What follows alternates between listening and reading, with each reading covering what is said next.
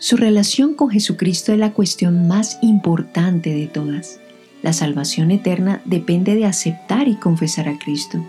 El apóstol Pablo escribió, Si confesares con tu boca que Jesús es el Señor, y creyeres en tu corazón que Dios le levantó de los muertos, serás salvo, porque con el corazón se cree para justicia, pero con la boca se confiesa para salvación. Pero, ¿qué significa confesar a Cristo? ¿Qué implica la confesión pública de fe en Cristo? Estas y otras preguntas serán tratadas en esta serie de mensajes. Nuestra meta es que usted llegue a confesar a Cristo, para la gloria de Dios y para su felicidad eterna. Hoy meditaremos juntos a la luz de su palabra.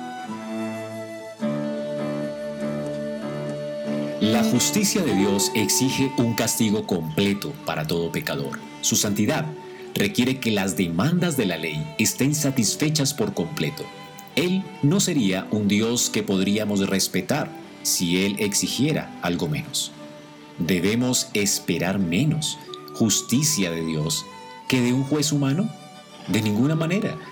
Hoy vamos a considerar lo que Dios hizo a nuestro favor en Cristo para hacer justicia y dar libertad.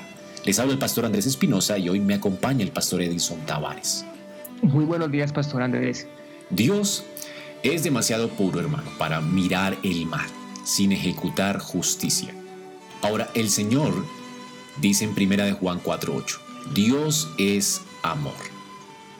Ahora, Dios en su amor eligió redimir a la gente para sí mismo como el objeto de su amor infinito e inmutable. ¿Por qué Él nos amó? Bueno, nunca lo sabremos. Este es el misterio más insondable de la gracia de Dios. Pero porque Él nos amó en Cristo, nunca podremos dudar lo que dice Romanos 5.8. Mas Dios muestra su amor para con nosotros en que siendo aún pecadores, Cristo murió por nosotros. Según este texto, la cruz de Cristo exhibe la justicia y la misericordia de Dios. Esta es la base de la justicia eterna de Dios, la cruz. Cristo hizo dos cosas muy importantes para nosotros. Pastor, vamos a hablar en esta mañana sobre estas dos asombrosas obras de gracia. ¿Quisieras comenzar con la primera obra de gracia? Bueno, la primera obra de gracia que, que Cristo hizo por nosotros fue morir por, por nosotros, ¿verdad? Ya vimos que la pena por causa del pecado, o la, o, la, o la, muerte es la, la, paga del pecado. El hombre muere a causa de, de sus pecados. Eh, y la primera obra de gracia que Cristo hace es tomar precisamente nuestro lugar. La justicia de Dios eh, requiere que el hombre pague por todas sus deudas, por sus, por sus pecados, y la paga a esas deudas de la muerte. Y lo primero que hizo Cristo fue recibir esa muerte a favor nuestro.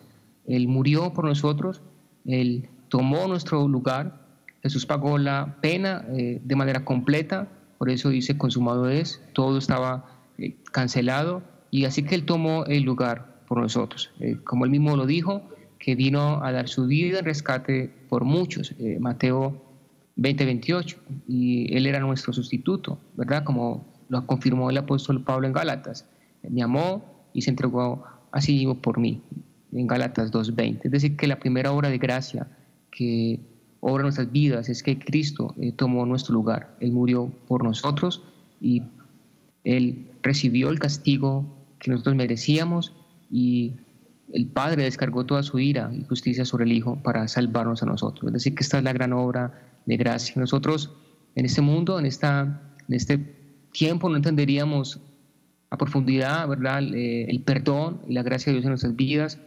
Cuando estemos en el cielo, en la eternidad, veremos realmente el gran precio que se pagó y, ¿verdad? y el gran amor que Cristo tuvo por nosotros a tomar nuestro lugar, porque eh, Él murió por, por nosotros. Él canceló toda nuestra deuda por nosotros. Ahora, si, si un juez castigara a alguien inocente, eso Dios dice que es abominable. Ahora, esto fue lo que sucedió con Cristo. Jesús fue condenado siendo inocente. Ahora, ¿por qué esta obra que Dios hace en Cristo no resulta siendo abominable? Bueno, es porque Cristo lo hace de manera voluntaria. El pecado no va a quedar sin, castigo, es decir, Dios, eh, Cristo perdona, dice las escrituras que para Dios es abominación cuando se castiga a un justo y se da libertad a un culpable, es abominación, pero aquí en este caso fue algo voluntario. Dios envió a su Hijo de manera voluntaria y el Hijo voluntariamente tomó el lugar del, pecador y morir eh, y murió eh, por él. Es decir, que eh, precisamente la justicia de Dios se aplica, sí, porque Cristo recibe todo el castigo y no es injusto porque Cristo no fue obligado. Él dice muy claramente en las escrituras que él vino a hacer la voluntad de quien lo envió. Y su día era morir en la cruz para luego resucitar y darnos vida eterna. Y esto es lo que hace que no sea algo injusto.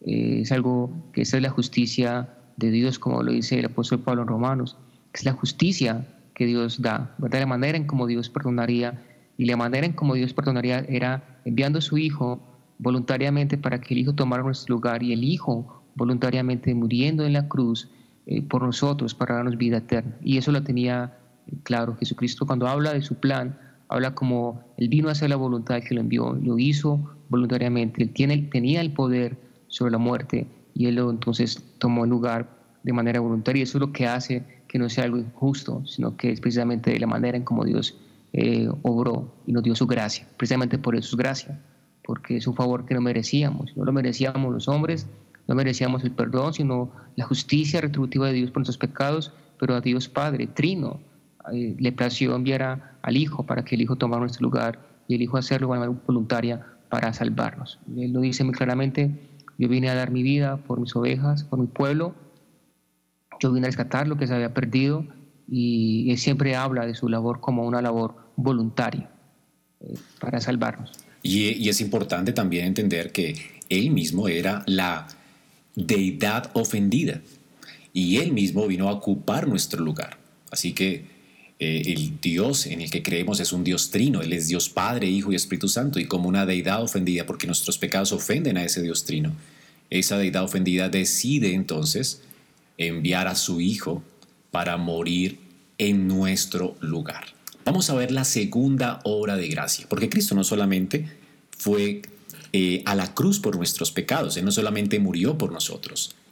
Hermano, ¿qué más hizo Jesús además de esto?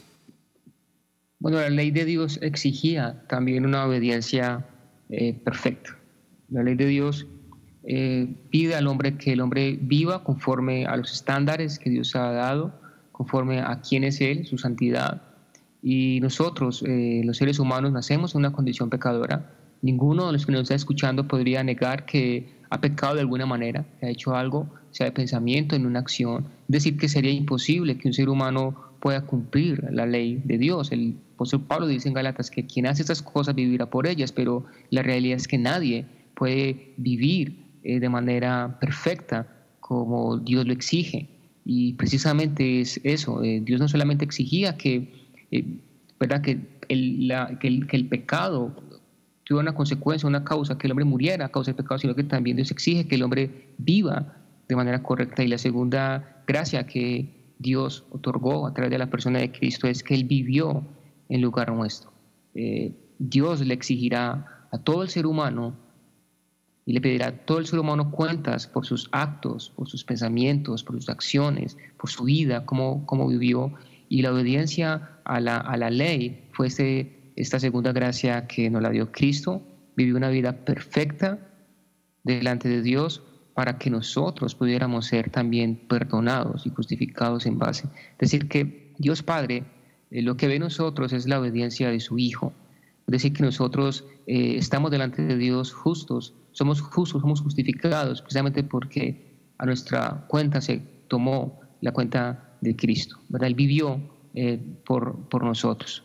Dice la Escritura, porque así como por la desobediencia de un hombre, los muchos fueron constituidos pecadores, así también por la obediencia de uno, los muchos fueron constituidos justos. Y las religiones eh, proclaman hoy que el hombre tiene que vivir de manera perfecta y que si peca o hace algo, eh, y si no vive de acuerdo, entonces irá al, infierno. Y estoy hablando de algunos cristianos que, creen que irán al cielo por sus buenas obras, cuando la Biblia dice que iremos al cielo por la obediencia y la obra de Cristo. Definitivamente como creyentes tenemos que ir una vida de santidad y obediencia a Dios, pero esa no es eh, lo que nos llevará al cielo, lo que nos llevará al cielo es la obediencia de Cristo. Cristo vivió, y él, mismo lo dijo, que él vino a hacer, a cumplir con la ley y que era necesario que él viviera como vivió para poder tomar a nuestra cuenta. Es decir, Jesús vivió una vida de santidad, de obediencia, no para confirmar que era Dios, sino que vivió una vida de santidad y obediencia precisamente para vivirla a favor nuestro, para, poderla, para poder cumplir con ese requisito que Dios exige del ser humano, que es vivir una vida de santidad. Y el mismo apóstol Pablo lo confirmó.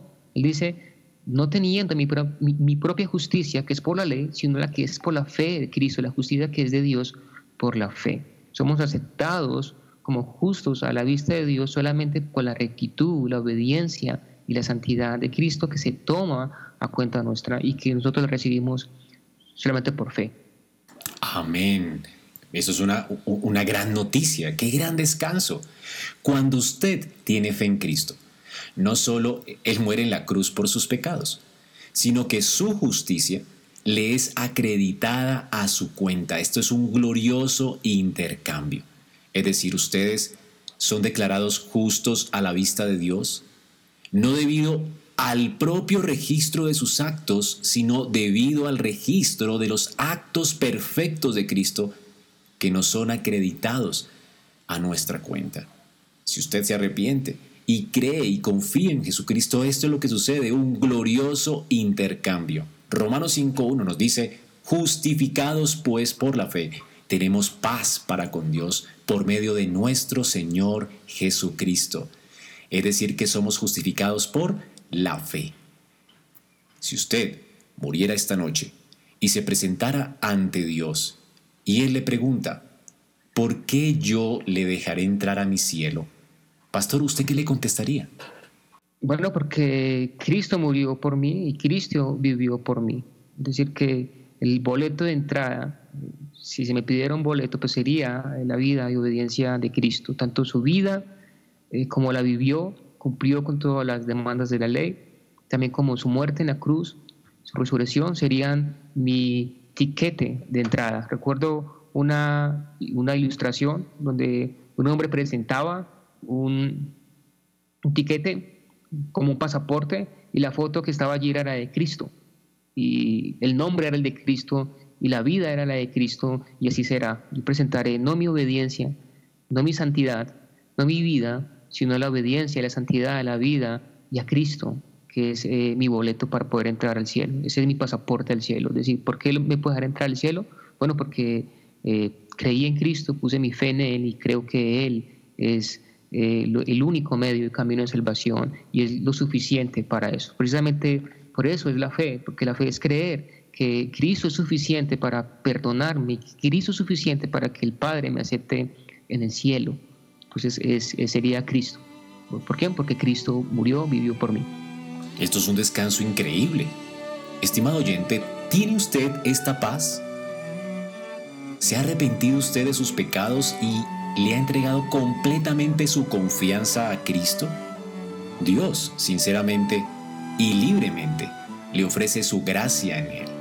¿Usted ha encontrado a Cristo como su Salvador?